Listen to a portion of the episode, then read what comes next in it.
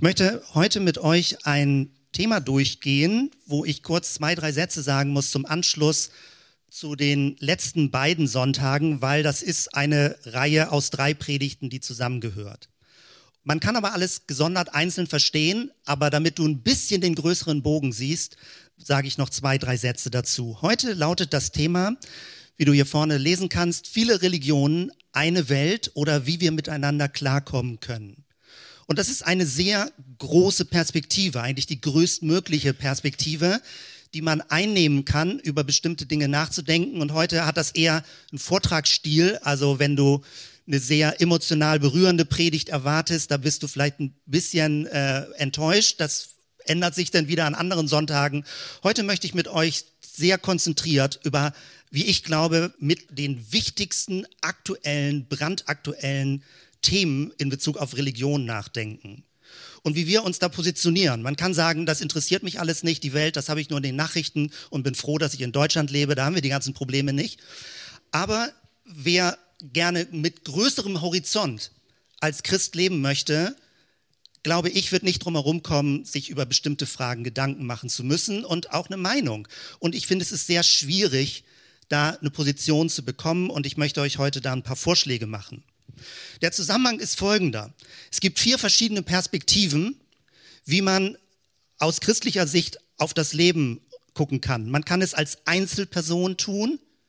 Das hatten wir ganz am Anfang, als Hans-Peter Ostermeier über Abraham gesprochen hat. Gott geht einen Weg mit uns persönlich. Und 80 Prozent von dem, was man in einer Kirchengemeinde macht, ist in der Regel etwas, wie geht es dir mit Gott? Deine Beziehung zu Gott, wie kann es ermutigt, gestärkt werden, unterstützt werden? Wie können wir uns gegenseitig darin unterstützen, einen eigenen Weg mit Gott zu gehen?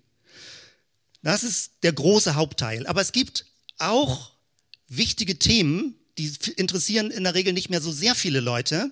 Da geht es als zweites um die Frage, was ist der Raum einer Gemeinde? Wie funktioniert eine gesunde Gemeinde? Und nicht nur, wie fühle ich mich wohl in einer Gemeinde, sondern wie funktioniert sie als Leib Christi? Da haben wir uns vor zwei Wochen genauer mit beschäftigt. Letzte Woche haben wir uns mit dem Thema beschäftigt, nicht nur wie du reinpasst in eine funktionierende Gemeinde, sondern wie passt eine Gemeinde in die Gesellschaft? Wie sind wir als christliche Gemeinde in einer säkularen, multireligiösen Gesellschaft? Heute machen wir den Bogen noch mal größer. Es geht um die Frage, wie kommen wir damit klar, dass Religionen so einen starken Selbstanspruch haben. Und wir haben eine lange Geschichte und merken, wir fühlen uns sehr unwohl damit, wenn wir als Christen so so triumphal, so selbstgerecht, so selbstherrlich von oben herab. Wir sind diejenigen, die die Erlösung verkündigen und alle anderen müssen begreifen, dass sie es noch nicht begriffen haben. Da fühlen wir uns, tun wir uns sehr schwer mit. Es gibt andere christliche Atmosphären, die treten so ähm, bam bam so irgendwie auf. Wir mögen das aber nicht, weil wir glauben, es entspricht nicht wirklich dem Jesus-Stil, wie Jesus gelebt hat. Und das versuche ich ein bisschen konkreter zu machen und zu präzisieren. Das heißt, wir werden uns also mit sehr großen Fragen beschäftigen und das geht immer nur sehr kompakt in so einer Predigt. Du kannst denn alles, was zu schnell war, nachlesen oder in den Folien auch dir angucken. Also die großen Themen sind zum Beispiel, wenn man engagiert glaubt, wird man dann intolerant gegenüber anderen? Ganz häufig passiert das. Dass wenn du engagiert glaubst, übergriffig wirst. Und deswegen, Leute folgen häufig, äh, folgern häufig daraus, dass sie sagen, denn wollen wir mal nicht so engagiert glauben. Denn wollen wir mal ein bisschen chilliger drauf sein und gar nicht mehr von Jesus verkündigen, gar nicht mehr missionieren, aus Sorge, dass man übergriffig wird. Auch irgendwie nicht so stimmig. Eine andere große Frage lautet, wenn man eine absolute Wahrheit vertritt, also eine Wahrheit, ein Gott, eine Wahrheit, eine Erlösung, eine Richtigkeit. Führt das, wenn Religionen anfangen politisch zu werden, zu totalitären Systemen? Auch das ist weltgeschichtlich immer wieder passiert, dass sobald Christen an die Macht kommen, anfangen, andere zu unterdrücken und sagen, alle müssen so gläubig sein. Und eine dritte große Frage ist die, wenn Religionen öffentlich werden, werden sie dann gewalttätig? heißt als umgekehrte Folge, muss Religion immer privat sein. Kann es dein persönlicher Glaube sein, dein persönliches Glück sein. Hauptsache dir geht es gut und lass alle anderen Leute in Ruhe. Tritt bloß nicht mit dem Anspruch auf, dass Jesus der eine Weg ist. Jetzt aus christlicher Sicht gesagt. Also ihr merkt, wie groß die Spannungsfelder sind. Ich hoffe, du hast daran Interesse, dich damit zu beschäftigen und zuzuhören, weil es sind die Themen auch des 21. Jahrhunderts. Wie werden die großen Weltreligionen auf dieser einen Welt, auf der wir alle miteinander leben, miteinander zurechtkommen? Und es wird keinen Rückfall geben in so etwas wie die Kolonialisierung, wo das Christentum andere Länder unterdrückt und ihnen seinen Glauben aufzwingt. Auch andere Religionen haben das gemacht. Genauso hat Europa Angst, dass der Islam kommt und Europa islamisiert wird. Also das heißt, wir haben es an vielen Stellen genau mit diesen großen Themen zu tun. Und wenn wir das Thema durchhaben, kannst du für dich das wieder ein bisschen zurücksortieren und sagen, wo positionieren wir als Gemeinde uns? Wo positionieren wir als einzelner Christ uns? Ich starte mit einem Vers aus dem ersten Timotheusbrief, Kapitel 2, 4 und 5, Hoffnung für alle. Denn er, Gott ist gemeint. Denn er will, dass alle Menschen gerettet werden und seine Wahrheit erkennen. Es gibt nur einen einzigen Gott und nur einen einzigen, der zwischen Gott und den Menschen vermittelt und Frieden schafft. Das ist der Mensch Jesus Christus. Häufig, wenn Christen sehr stark auftreten, zitieren sie Johannes 14, Vers 6, wo Jesus sagt, ich bin der Weg, die Wahrheit und das Leben. Niemand kommt zum Vater als durch mich. Manche machen das richtig militant, dieses Niemand.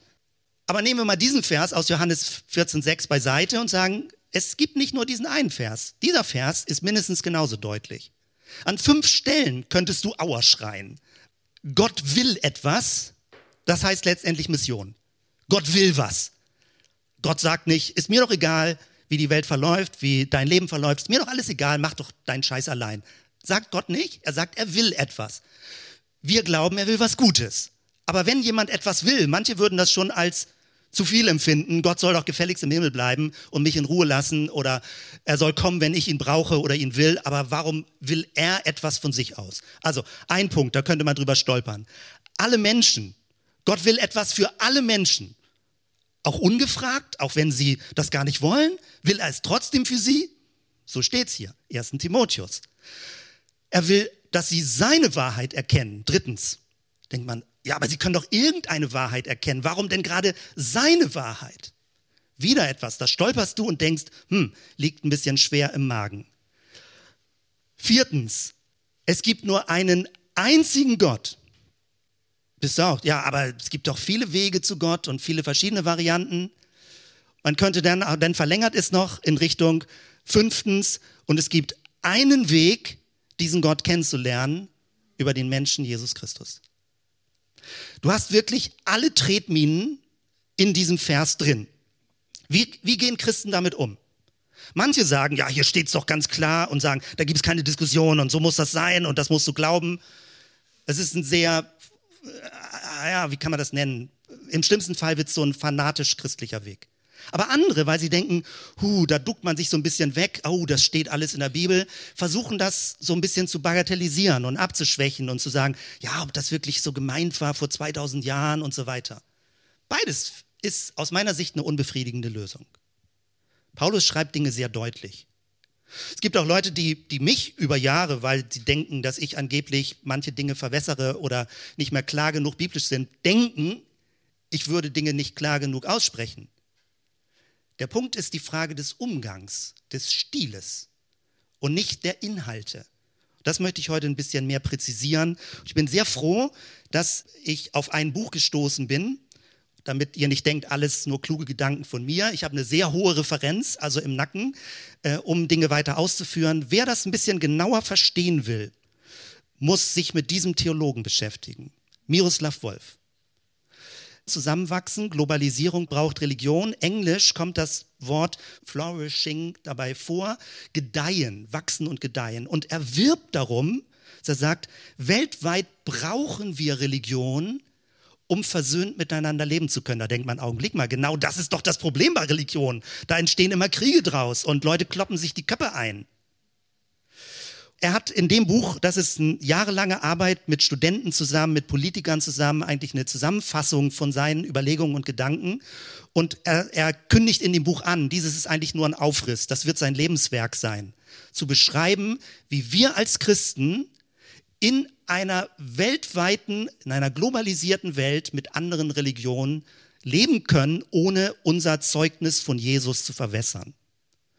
Sehr spannend. Er beschreibt am Anfang sehr biografisch in dem Buch, dass er pfingstlichen Hintergrund hat. Denkt man, upsi, er ist jetzt Professor in Yale, Theologieprofessor. Er schreibt als positiver Evangelikaler, wenn ich manchmal den Begriff evangelikal auch nicht nur positiv verwende, dann hängt das eher mit unserer deutschen Szene zusammen. Die deutsche Szene ist ein bisschen eng an der Stelle. Ähm, weltweit gibt es ganz tolle und spannende Bewegungen und Entwicklungen. Und er beschreibt es vor dem Hintergrund, weil er den Kroatienkrieg miterlebt hat, weil er dort aus dieser Region kommt. Und er erlebt hat, wie Christen und Muslime sich gegenseitig in den 90er Jahren bekämpft haben. Und er beschreibt es und sagt, wir, wir brauchen ein anderes Verständnis der Versöhnungsbotschaft von Jesus, damit wir miteinander zurechtkommen. Und ich versuche euch das ein bisschen zu skizzieren. Nicht alles findest du in dem Buch drin, aber viele Hauptgedanken äh, finde ich so inspirierend, dass es wichtig ist, dass wir sie auch gemeinsam kennen und das weiter mit im Blick haben. Ich muss, bevor ich weiter einsteige in bestimmte Sachen, kurz einen Rücksprung machen, äh, bevor wir zur aktuellen Situation kommen, nämlich zur Geistesgeschichte, wie sie in Europa verlaufen ist. Wir haben nun gerade 500 Jahre Reformation und da ging es ja schon los. Keiner wollte wirklich Krieg, aber irgendwie hat es Religionskriege gegeben. Äh, evangelisch, katholisch, reformiert, die Freikirchen, die werdenden Freikirchen, die Täuferbewegung wurden grundsätzlich unterdrückt und verfolgt. Und später gab es dann immer noch neue Religionskriege. Das war das 16. Jahrhundert, dann im 17. Jahrhundert. Dass man den Eindruck bekommen hat, Religion an sich ist das Problem. Und das ist einer der Gründe, weshalb Europa so super skeptisch gegenüber Religion ist, weil Europa ein Kontinent war, wo es viele Kriege aufgrund von Religion gegeben hat.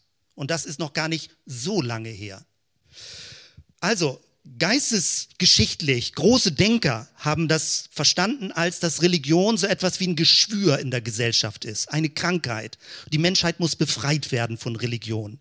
Politisch heißt das, Religion muss zurückgedrängt werden in den privaten Bereich. Leute können gerne glauben, was immer sie wollen, solange sie privat damit umgehen und es nicht als Politiker machen und nicht politische Überzeugungen gesellschaftlich einbringen, religiös motiviert. Nordamerika hat eine ganz andere Tradition mit Vor- und Nachteilen, aber wenn Martin Luther King aufgetreten ist als Pastor und als Pastor eine Bürgerrechtsbewegung mit initiiert, geleitet, inspiriert hat, dann war das in Nordamerika mit einem hohen, wo das Christentum stärkeres Gesellschaftsbewusstsein hat, stärkeres politisches Bewusstsein hat. In den 80er, 90er Jahren ist es jetzt ziemlich umgekippt, dass man auch eine, eine falsche Machtstellung, also religiös in Nordamerika gesucht hat. Das sind die neueren Themen. Aber grundsätzlich hat Europa ein hohes Misstrauen gegenüber Religion im öffentlichen Raum. Und das hat Gründe. Es hat viele Gründe in der Geschichte der letzten 500 Jahre.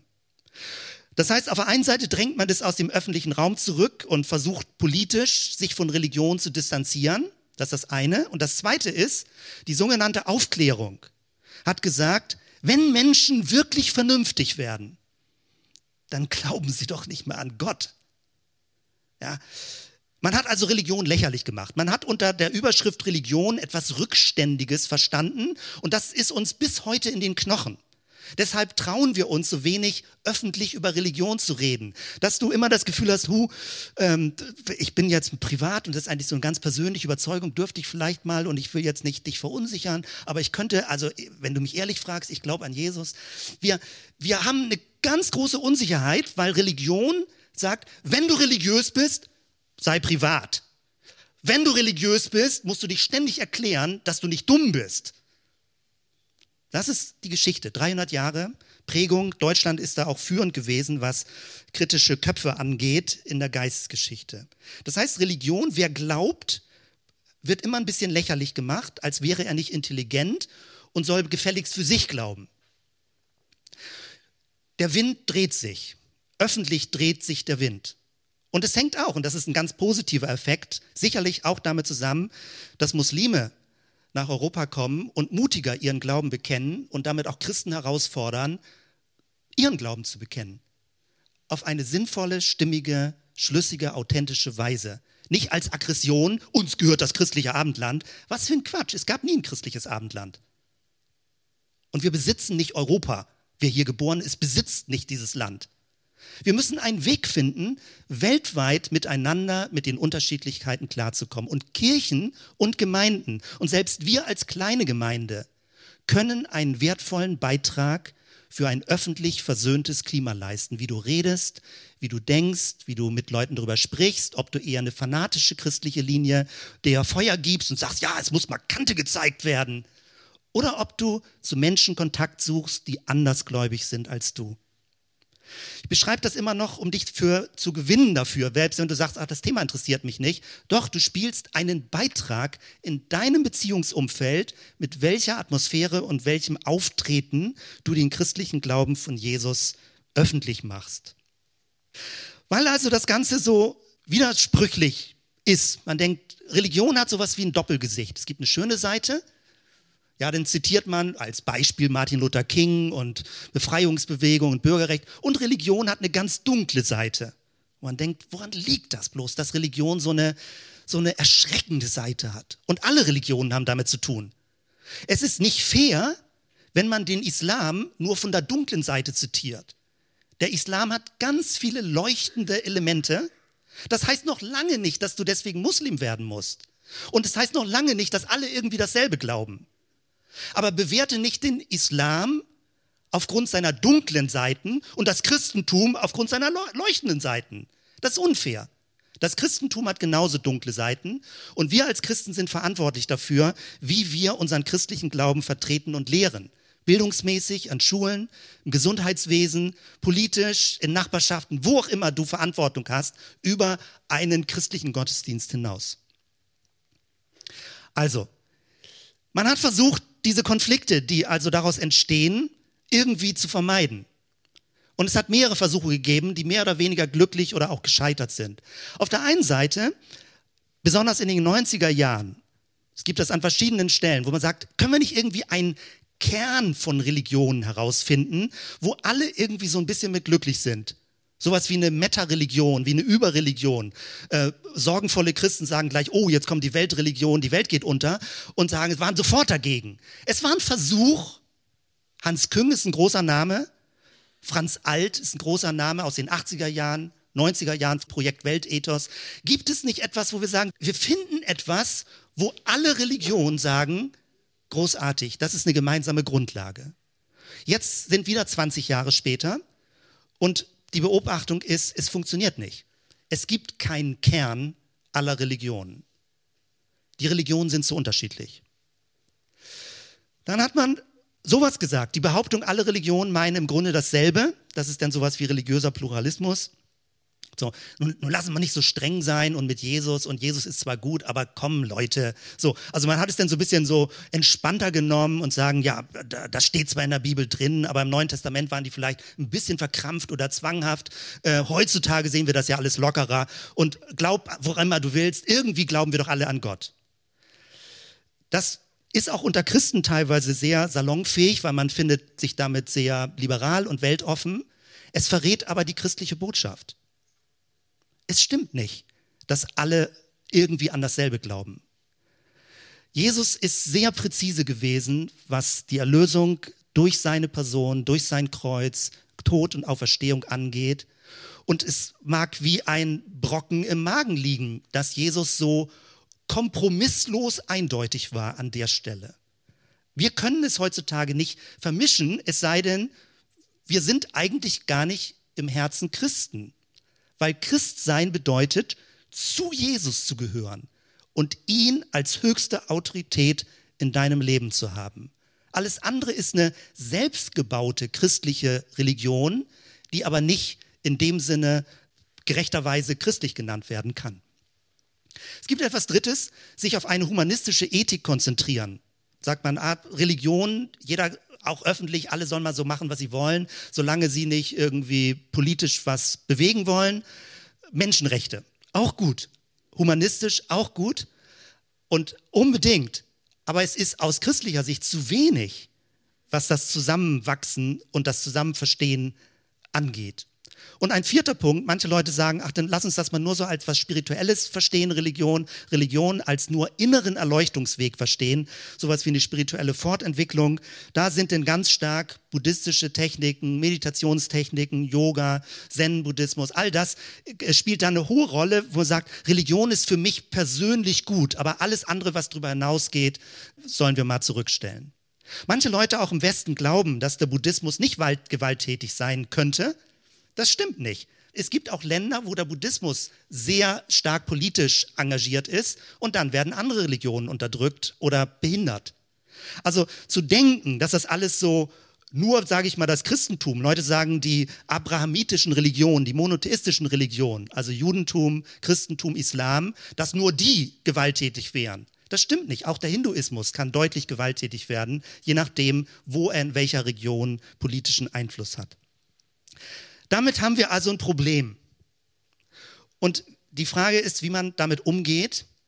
Man kann positiv rangehen, also wenn man dieses versteht, dass es äh, schwierig ist, was ich schon gesagt habe, Religionen sind so verschieden, dass sie sich nicht harmonisieren lassen.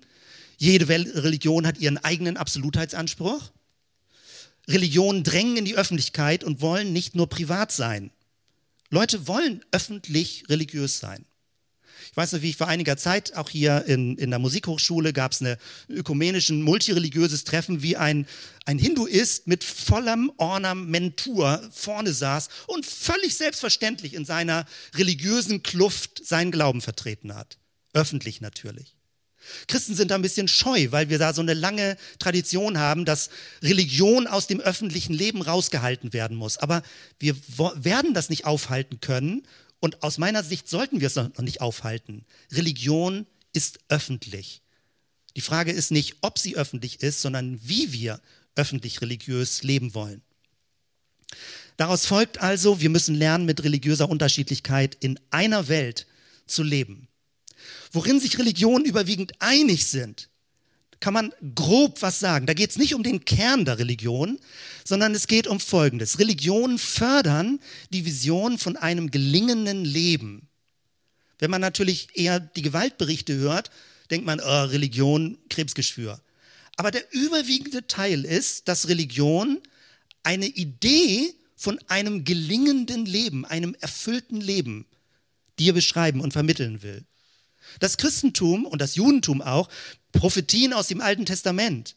Jesus, selig sind die. Das neue Jerusalem. Immer eine Idee davon, wie kann dein Leben rundum in gesunder Weise wachsen. Und da geht es eben nicht nur um das Materielle, die große Versuchung der weltweiten Konsumgesellschaft. Jesus sagt eben, der Mensch lebt nicht vom Brot allein. Und damit zitiert er schon das Alte Testament.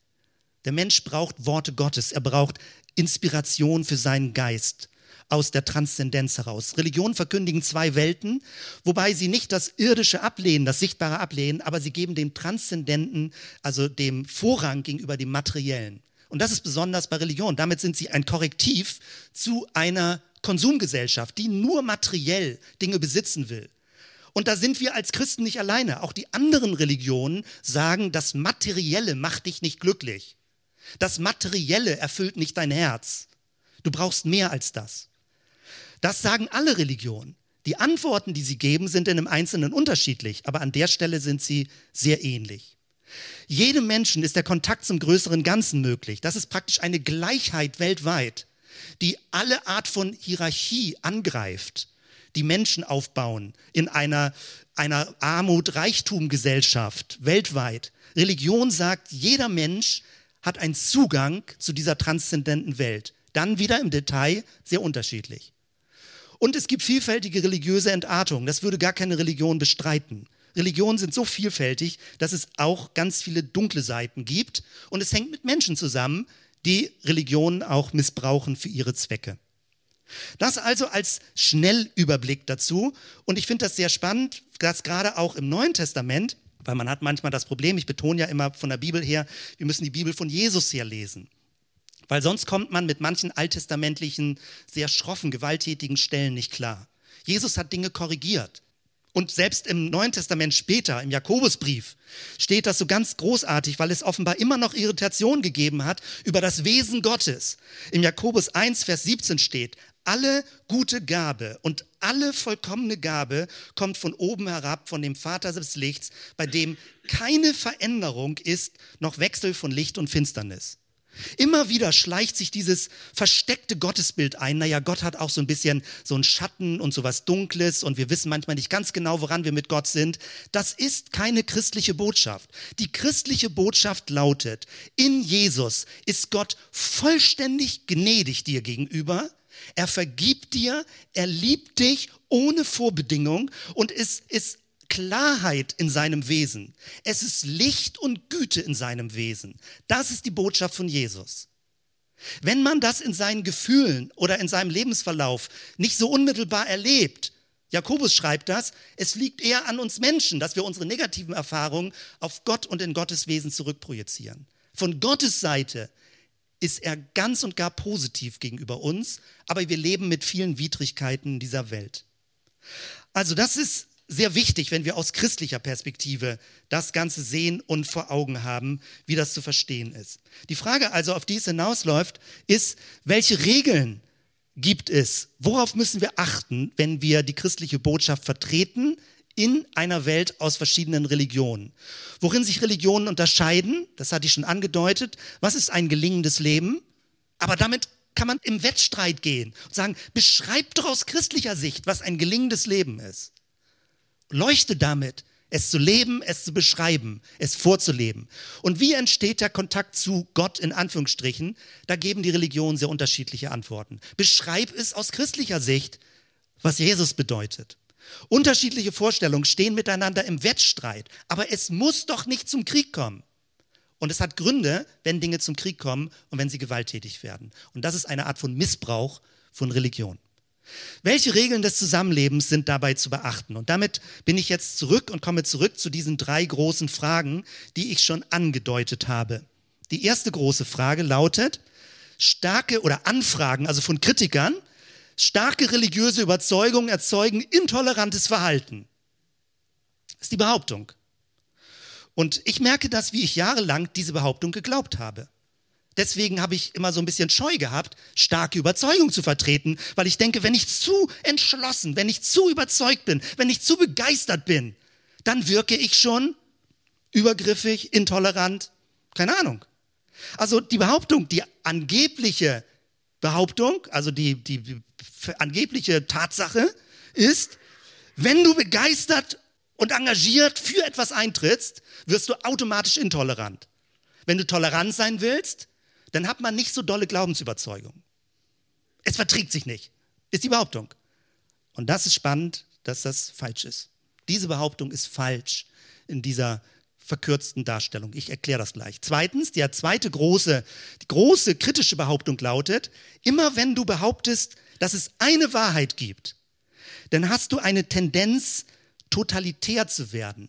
Also totalitär meint, dass du allen Leuten deinen Glauben aufzwingen willst. Würdest du Bürgermeister einer Stadt sein, dann willst du, dass alle Leute gefälligst deinen Glauben haben. Sehr plump und schnell formuliert jetzt gerade. Ein absoluter Wahrheitsanspruch führt zu politisch totalitärem Denken. Das ist die große Aussage von Kritikern. Die sagen, wir müssen praktisch das Absolute der Religion dekonstruieren.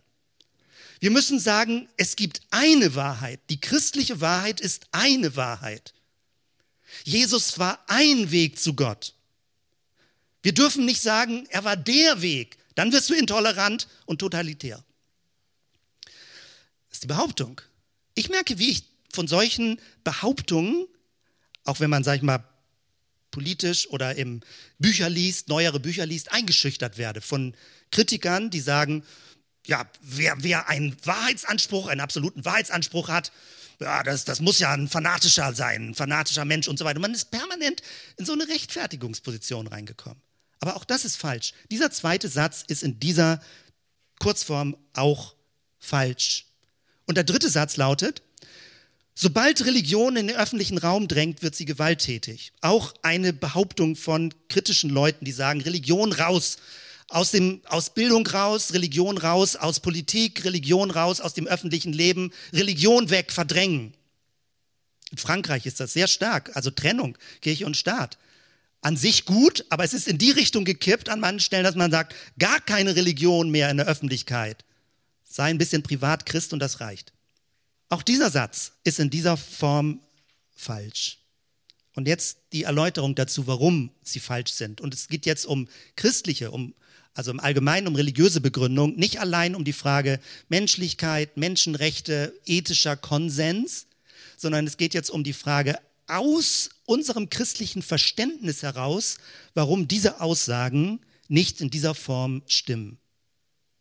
Leider hat es viel in der Kirchengeschichte gegeben, was Anlass gibt zu denken, dass diese Aussagen richtig sind. Aber sie sind nicht in dieser Letztgültigkeit richtig. Also ein bisschen genauer. Stimmt das wirklich, dass starke religiöse Überzeugungen automatisch intolerantes Verhalten erzeugen? Hm. Du kennst sicherlich Leute, die religiös so ein bisschen super unter Feuer, unter Strom, fanatisch, übergriffig, wo du das Gefühl hast, also bei Facebook sieht das dann immer so aus, dass Leute alles in Großbuchstaben schreiben.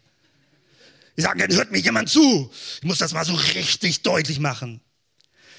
Wenn Leute solches Verhalten an den Tag legen und man sich das ein bisschen genauer anguckt, also wenn sie so super direktiv, übergriffig sind, wenn sie dich missionieren wollen, ohne dass du gefragt hast, also ohne dass du gefragt wurdest, dann kann man das psychologisch sicherlich ein bisschen genauer angucken. Das sind Leute, die haben eigentlich gar kein Interesse an dir als Person, wenn sie religiös so übergriffig werden, sondern sie haben sich im Zentrum und sie haben einen ganz hohen Innendruck, eine Botschaft loswerden zu wollen.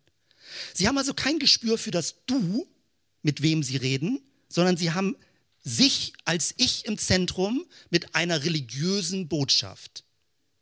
Entspricht das dem christlichen Verständnis? Nein, natürlich. Wenn Leute religiös intolerant werden, was also heißt, sie versuchen dir einen Glauben aufzuzwingen, Entweder wirst du Opfer, weil jemand versucht, dir einen Glauben aufzuzwingen, oder du selbst bist ein Täter, indem du versuchst, anderen einen Glauben aufzuzwingen. Dann ist es sowas Monologisches. Es ist sowas Einlineares. Es geht nie um ein Gespräch dabei. Jemand, der sich so verhält, der so zwanghaft übergriffig wird, hat gar kein Interesse an dem Gegenüber. Er fragt nicht nach, wie es dir geht, er hört nicht, wie die Resonanz ist, sondern er will nur eine Botschaft loswerden. Wenn das so ist, dann entspricht das nicht dem Wesen des christlichen Glaubens. Jesus kam nicht, um sich aufzudrängen. Jesus hat eine Botschaft gelebt und hat es Leuten gesagt und sie sind zu ihm gekommen, weil sie Interesse hatten, ihn zu hören. Er hat sie nicht belästigt mit seiner Botschaft. Weil der christliche Glaube ist was Kommunikatives. Gott möchte mit dir ins Gespräch kommen. Er möchte hören, wie dein Weg ist und möchte gerne Teil deines Lebens werden. Es ist nicht ein Megafon vom Himmel, was dir etwas überstülpt. Die Betonung des Du finden wir im Judentum ganz stark. Martin Buber, der große Name, dass das Du wichtig ist. Wenn du missionarisch übergriffig wirst, denn hast du kein Du vor dir, sondern du hast eigentlich dein Ich, was übergriffig wird und den anderen unterdrückt. Und das offenbart, dass es nicht der Kern, nicht das Verständnis des Christentums ist. Das heißt, würdest du christlicher sein oder würden andere Leute auch muslimischer sein, das betrifft auch andere Religionen, dann würden sie gerade nicht übergriffig werden. Sie würden begeistert ihren Glauben leben, aber gerade ich spreche von uns als Christen, gerade weil wir dicht an Jesus dran sein wollen, werden wir nicht diese Überzeugung missbrauchen, um Gewalt anzutun den Personen, denen wir etwas erzählen oder bezeugen wollen. Wir werden die Signale respektieren. Wenn jemand sagt, ich habe kein Interesse, respektieren wir das und texten ihn nicht weiter zu. Wenn jemand sagt, ich möchte das im Moment nicht hören, dann respektieren wir das. Das heißt, das christliche Wesen ist gerade in dem Sinne tolerant, Es ist gerade nicht intolerant, wenn man starke Überzeugung hat, gerade weil ich starke Überzeugung hat und es gehört zu diesen starken Überzeugungen, dass ich den anderen in seiner Andersgläubigkeit respektiere. Das war jetzt ein bisschen schnell und sehr kompakt. Aber nochmal, es ist nicht so, Du hast eine starke Überzeugung und du musst mit angezogener Handbremse fahren und sagen, okay, eigentlich würde ich den anderen jetzt gerade gerne äh, sagen und äh, Jesus und es muss unbedingt gesagt werden, ganz wichtig, ganz wichtig. Aber ich erinnere mich an die Menschenrechte, du sollst nicht übergriffig werden. So ist es nicht, als wäre der Respekt vor dem anderen etwas Fremdartiges zum christlichen Glauben, sondern der Respekt vor dem anderen, vor dem Du, dem ich etwas bezeugen möchte, ist gerade Teil des christlichen Glaubens. Das ist total wichtig zu verstehen. Es ist nicht einfach nur eine Frage des Stiles, sondern es ist eine Frage der Botschaft, weil immer wenn du übergriffig wirst, verrätst du die christliche Botschaft. Aber wenn du begeistert bist, ist das möglich. Man kann begeistert starke Überzeugung haben, ohne übergriffig zu werden. Das geht. Du kannst etwas von dir mitteilen, du kannst etwas öffentlich leben, was du gut findest oder Gespräche darüber führen, aber du brauchst immer ein Restgespür, möglichst ein gutes Gespür, wie reagiert das Du, mit dem du redest. Und du willst die Person doch nicht zutexten, sondern gewinnen. Und dafür musst du sie verstehen, musst du ihr zuhören, musst du eine Frage stellen. Und natürlich kannst du dann auch gerne selbst was sagen. Also es ist etwas Wechselseitiges. Es gehört zum christlichen Glauben dazu. Die goldene Regel, die ja Jesus formuliert in der Bergpredigt, muss ja auch funktionieren für unsere Art zu evangelisieren oder zu missionieren. Die goldene Regel, was besagt sie? Alles nun, was ihr wollt, dass euch die Leute tun sollen, das tut ihr ihnen auch. Das ist das Gesetz und die Propheten. Wenn du von anderen Religionen in deinem Glauben respektiert werden möchtest, dann respektiere auch andere in ihrem Glauben. Diese goldene Regel muss auch für den interreligiösen Dialog angewendet werden, auch für Missionen angewendet werden. Und weltweit gibt es schon längst solche Dokumente, also wie man in dieser Weise, sage ich mal, mutig und kühn und überzeugt und begeistert christlich leben kann, ohne dass es so eine so eine seltsame Form von Kolonialisierung, Übergriffigkeit, Imperialisierung äh, daraus entsteht. Also Religion betont den Wert des einzelnen Menschen, unabhängig von seinem Glauben. Liebe deinen Nächsten, er ist wie du. Das ist die Martin Buber Übersetzung. Jesus spricht sogar von Feindesliebe. Das heißt, es geht nirgendwo darum, jemanden Glauben aufzwingen zu wollen. Und deswegen, das ist stark, das ist total leuchtend. Es gehört gerade zu unserem christlichen Verständnis dazu, so wechselseitig hörend, aber doch begeistert von Jesus zu leben. Der zweite Satz. Stimmt es wirklich? Ein absoluter Wahrheitsanspruch führt zu politisch totalitärem Denken. Das natürlich Leute, die vielleicht studiert haben, Politik, Gesellschaftspolitik, Kulturwissenschaften. Da wird das praktisch sehr stark vertreten. Das heißt, immer wenn Religionen sowas Letztgültiges vertreten, Jesus ist das letztgültige Wort Gottes, Hebräerbrief, dann führt das doch förmlich zu einer, zu einer falschen Mächtigkeit, dass alle Menschen unterdrückt werden sollen. Und dass die Kirche, Kirche ganz allgemein gesagt, hat das viele Jahrhunderte so gelebt. Die Missionierung der Germanen war genau, war eine mächtige Übergriffigkeit und Unterdrückungsbewegung inklusive Zwangstaufen. Das ist sehr dunkel in der Kirchengeschichte und Leute, die das kritisieren, haben sehr viel Material. Aber man hat vielfach auch von kirchlicher Seite die Botschaft von Jesus verraten. Weil Kirche hat häufig Jesus instrumentalisiert, um politische Mächtigkeit zu leben. Und das ist ein Verrat am Evangelium. Also, wenn wir das hier jetzt vor Augen haben, die Behauptung ist, ein bisschen technischer formuliert, eine religiöse Exklusivität also nur Jesus allein, dass so eine Exklusivität sich nicht verbinden lässt mit einer politischen Pluralität. Dass man also in einer Gesellschaft lebt, wo verschiedene Religionen sind, die sagen, wir allein. So schnell nachvollziehbar? Man sagt, entweder ist man so exklusiv, Jesus allein, dann wird das auch politisch so durchschlagen, dass alle irgendwie Christen werden müssen oder eine andere Religion. Oder man sagt, religiös plural, alle Religionen meinen irgendwie dasselbe, dann können wir auch politisch locker und entspannt pluralistisch sein. Nein, die Behauptung ist folgendes.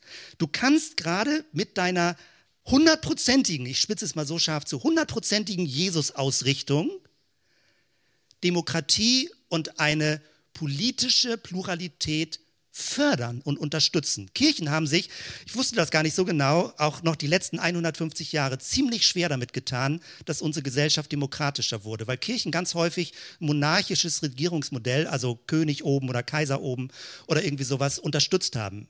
Weil sie dachten, ja, das muss doch wie Gott im Himmel und dann gibt es einen Repräsentanten auf der Erde und so ein hierarchisches Modell muss es doch geben und das würde doch die Gesellschaft richtig abbilden. Aber wenn jetzt plötzlich das ganze Volk entscheiden kann, wo kommen wir denn dahin?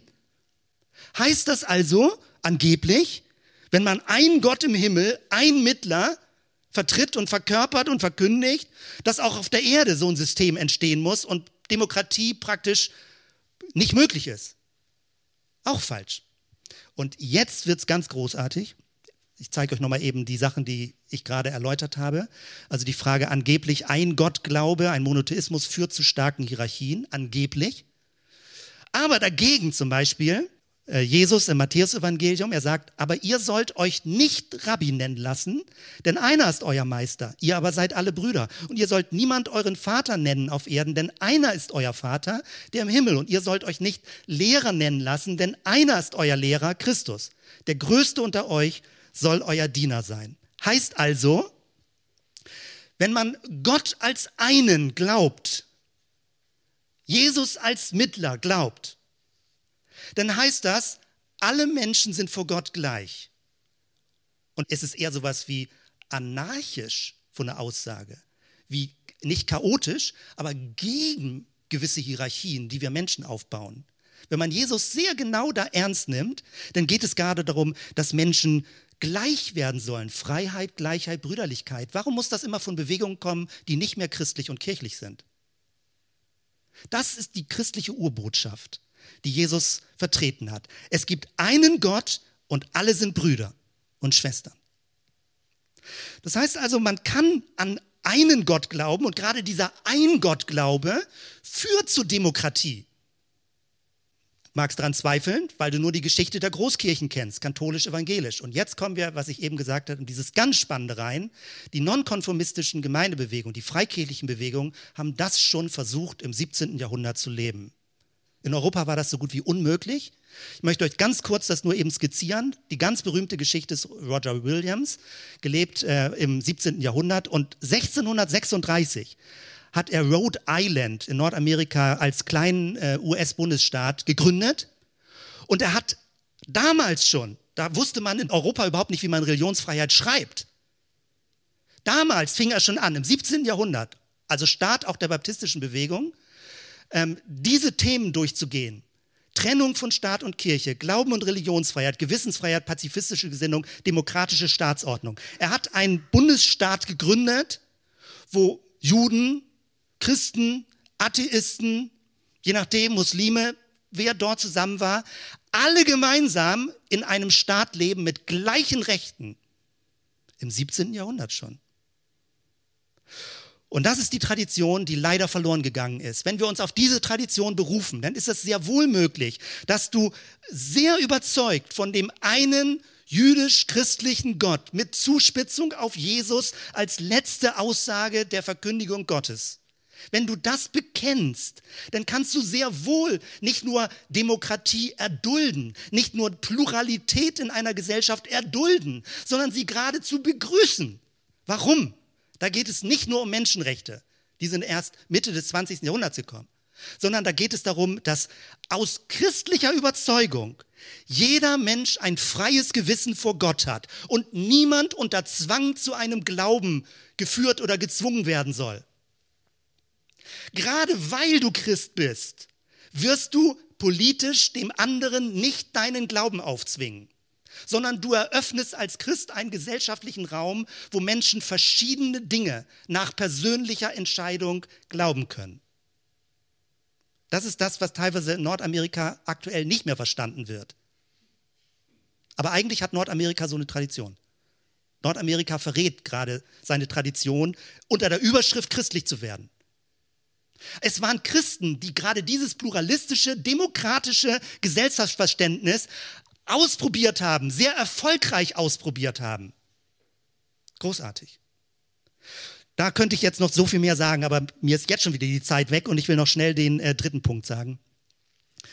Stimmt das wirklich? Sobald Religion in dem öffentlichen Raum drängt, wird sie gewalttätig. Leider ist es an ganz, ganz, ganz vielen Stellen so der Fall. Und deswegen nochmal Miroslav Wolf, er schreibt nicht vom grünen Tisch, er schreibt aus dem Kroatienkrieg und er schreibt, äh, wie sie aus christlicher Sicht Versöhnungswege gegangen sind, was das praktisch bedeutet, was das für die Bewusstseinshaltung bedeutet und wie Religion eine Ressource ist, um Versöhnung zu ermöglichen und nicht immer nur Streit und Krieg. Das ist ganz großartig. Er sagt aber auch wiederum, und immer wieder geht es darum, wir müssen uns auf Jesus konzentrieren. Wir dürfen uns nicht vom mosaischen Gesetz, wieder Reformationsgeschichte, wo man aus dem Alten Testament ein Staatsmodell versucht abzuleiten. Dass selbst Luther das gemacht hat, ist mir ein Rätsel. Dass man vom Alten Testament politisch, gesellschaftlich Dinge zusammengedacht hat, bei aller Trennung von Staat und Kirche, aber trotzdem politisch so viel Freiraum gegeben hat. Und es sind Freikirchenbewegungen gewesen, damals noch sehr klein, die gesagt haben, wir müssen das konsequenter auseinanderhalten. Immer dann, wenn Religion anfängt, mit Staat mehr oder weniger zu kooperieren, Fürsten zu unterstützen in dem, was sie tun, zu legitimieren, dass sie einen Krieg führen mit biblischen Argumenten, dann ist Religion verraten worden. Religion und Politik darf nicht so zusammengedacht werden, dass die Staatsmacht eine Religion durchsetzen darf. Das darf nicht sein. Und da muss man Widerspruch erheben. Das heißt, die Gewalt entsteht immer an zwei Stellen. Erstens, wenn Religion in Verbindung mit einer Staatsmacht gedacht wird. Und zweitens, wenn eine bestimmte Gruppierung für ihre Gruppenidentität die Religion beansprucht. Wir Weißen in Nordamerika sind die wahren Christen. In Deutschland hatten wir das alles schon mal. Und das darf nicht in Vergessenheit geraten. Zu denken, dass eine bestimmte Rasse, eine bestimmte Gruppe, eine bestimmte Bevölkerungsschicht, ob es die Bürgerschicht ist oder wer auch immer, die wirklichen Christen sind und die anderen die Atheisten. Dann wird wieder eine Religion instrumentalisiert, um die eigene Gruppenidentität zu rechtfertigen und zu stabilisieren. Und damit kannst du auch Gewalt legitimieren, um andere Leute zu benachteiligen, zu unterdrücken, wie, wie auch immer. Also es sind immer zwei Bereiche, wo man drauf aufpassen muss. Zwei Wege, die zu Gewalt führen. Religion und Identität für eine Gruppe und Religion und Staatsmacht. Und wenn man das verhindert, und dafür braucht es Kirchen und Gemeinden, die Einspruch erheben, wenn Politik so etwas machen will oder wenn eine Gruppe sagt, wir sind die richtigeren Christen. Weil Jesus immer gesagt hat, ihr müsst alle Menschen im Blick haben. Ihr müsst die Zivilgesellschaft im Blick haben, modern formuliert. Ihr müsst die ganze Kultur im Blick haben und dürft nicht Religion als Staatsmacht zusammendenken. Religion ist immer universal und kulturell, gegen eine religiöse Gruppenidentität und gegen eine politische Religion. Dann ist Religion Kraft zur Versöhnung. Und Jesus mit der Friedensbotschaft, ich hatte letzten Sonntag kurz was dazu gesagt, leuchtet in einer starken Weise. Das heißt, Miroslav Wolf ermahnt weltweit, er ist wirklich hat ein hohes Ansehen als Theologe, er ermahnt weltweit die Christen. Sie sagen, ihr müsst das tiefste, das stärkste Jesus-Christentum leben und nicht ein kirchlich, christlich, christentumsverzerrtes Christentum. Ihr müsst ein Jesus-Christentum leben und dann sind genau diese drei Hauptbehauptungen fallen in sich zusammen. Weil das heißt für uns, wenn du Jesus orientiert bist, dann kannst du hochgradig begeistert von Jesus schwärmen, aber behältst ein Interesse am Gegenüber, dass du nie übergriffig wirst in der Art und Weise, wie du Kontakt zu anderen Menschen hast. Du respektierst, wenn Leute Nein sagen. Und du respektierst es, sie anders sind. Und du tolerierst das im guten Sinne. Du erduldest das nicht nur, du schätzt es, wenn Leute ihre eigene Position haben und du lädst sie ein, Jesus kennenzulernen. Für uns bedeutet das, dass wir sehr wohl an einen Gott glauben, sehr wohl an Jesus als einen Mittler glauben und gleichzeitig sagen, wir brauchen eine plurale demokratische Gesellschaft und nicht insgeheim davon träumen, wie wäre es, wenn wir eine christlich stärkere Regierung hätten, die den Islam wieder verdrängt. Was für ein Quatsch. Wäre eine christliche Regierung wirklich christlich, würde sie gerade allen Lebensraum ermöglichen. Wenn sie anfängt, das Christentum zu bevorzugen, verrät sie den christlichen Glauben. Und Religion kann öffentlich sein. Und wenn Religion der Versuchung widersteht, sich von Macht instrumentalisieren zu lassen und von einer Gruppenidentität instrumentalisieren zu lassen, dann ist es möglich, friedensstiftend zu sein. Und man müsste sogar noch einen kleinen, kurzen vierten Punkt nennen. Es gibt neuere Untersuchungen, ich merke, das schreckt uns manchmal ab, so mehr für Wachstum zu glauben und zu beten, weil es gibt noch einen ganz blöden Widerspruch, der auch einem Nacken sitzt, weil die Behauptungen lauten immer wieder von den Berichten, damit eine Kirche und Gemeinde wächst, muss sie radikaler sein, muss sie entschlossener sein, muss sie konzentrierter sein, muss sie mächtiger, stärker auftreten. Es gibt ganz neueste Untersuchungen, erst in Ansätzen skizzenhaft, was weltweit die Gemeindewachstumbewegung angeht, um Christian Schwarz, der das alles auswertet und er sagt, er kann jetzt definitiv belegen mit ihren, also man muss die Untersuchungsapparatur sich genau dann angucken, dass Gemeinden, die so rabiat auftreten für den christlichen Glauben, langfristig nicht so schnell wachsen wie Gemeinden, die ruhiger, klarer, balancierter, positiver, segnender auftreten in der Gesellschaft. Und auch das war immer die Behauptung, das verträgt sich nicht. Wenn du zu balanciert Gemeindearbeit machst, wächst du nicht. Wenn du wachsen willst als Gemeinde, musst du kürzer, radikaler, klarer, schneller, direkter sein. Nein, das werden wir nicht tun. Wir wollen differenziert, sachlich klar, an Jesus orientiert, anspruchsvoll über Dinge nachdenken, möglichst intelligent drüber nachdenken und gemeinsam wissen, dass Gott mit uns ist, einen Weg zu gehen, gemeinsam ein leuchtendes Evangelium zu verkündigen. Mit allen Kirchen in der Stadt, katholisch, evangelisch, freikirchlich, in dieser Tradition, mit dieser ganzen Reflexion auch der dunklen Seiten von, äh, von Religion. Ja, jetzt höre ich damit auf und zeige euch nochmal diesen Vers, mit dem ich begonnen habe in der Schlussfolie, also zusammenfassend zu starken und gesunden religiösen Überzeugungen gehört gerade die Toleranz und der Respekt gegenüber Andersgläubigen. Zweitens, der Glaube an eine absolute Wahrheit lässt sich mit dem Einsatz für politische Pluralität verbinden, weil jeder in Freiheit und ohne Zwang glauben können soll. Und drittens, sofern öffentliche Religion vermeidet, von einer Gruppenidentität oder einer Staatsmacht instrumentalisiert zu werden, fördert sie das Gedeihen des Gemeinwohls und wird zu einer Quelle für ein gelingendes Leben. Deswegen ist es gut, überzeugt, Jesus zu folgen, Christ zu sein, da mutig zu sein, so wie es dir entspricht, das deutlich zu machen und da nicht verunsichert zu sein in diesem Bereich. Das war mein Startvers. Und mit diesem Vers möchte ich einleiten. Ich bin ein bisschen über die Zeit drauf, darüber hinausgegangen bei dem ganzen Material. Wir feiern Abendmahl zusammen. Und ich weiß nicht, ob dir das zu dicht kommt, wenn ich sage, Abendmahl ist ja nicht ein hohles Ritual. Eigentlich ist es ein Bekenntnis zu Jesus. Abendmahl bedeutet, wir verkündigen den Tod und die Auferstehung Jesu, bis er kommt. Das heißt, wir stellen uns als Gemeinschaft zusammen und sagen, ich möchte mit meinem Herzen und meinem Leben bei Jesus sein. In diesem leuchtenden Evangelium. Bei Jesus sein. Dieses ist der Vers, der praktisch sowas wie ein Bekenntnisvers ist. Kannst du den mitnehmen? Kannst du dich dazustellen? Wenn du sagst, oh, das stresst mich im Moment, überhaupt gar kein Problem. Vielleicht sagst du doch einfach nur, heute bin ich nicht nach Abendmahl, ich möchte da nicht bei sein. Bleib einfach irgendwie am Rand oder sitzen, wo immer du möchtest. Keiner muss sich beteiligen. Aber dieser Vers ist so deutlich, wie Paulus es schreibt. Und ich lese ihn nochmal vor und bitte die Musiker auch schon nach vorne zu kommen, dass ihr dann übernehmt und die weitere Zeit gestaltet. Denn er Gott will, dass alle Menschen gerettet werden und seine Wahrheit erkennen. Es gibt nur einen einzigen Gott und nur einen einzigen, der zwischen Gott und den Menschen vermittelt und Frieden schafft. Das ist der Mensch Jesus Christus. Amen.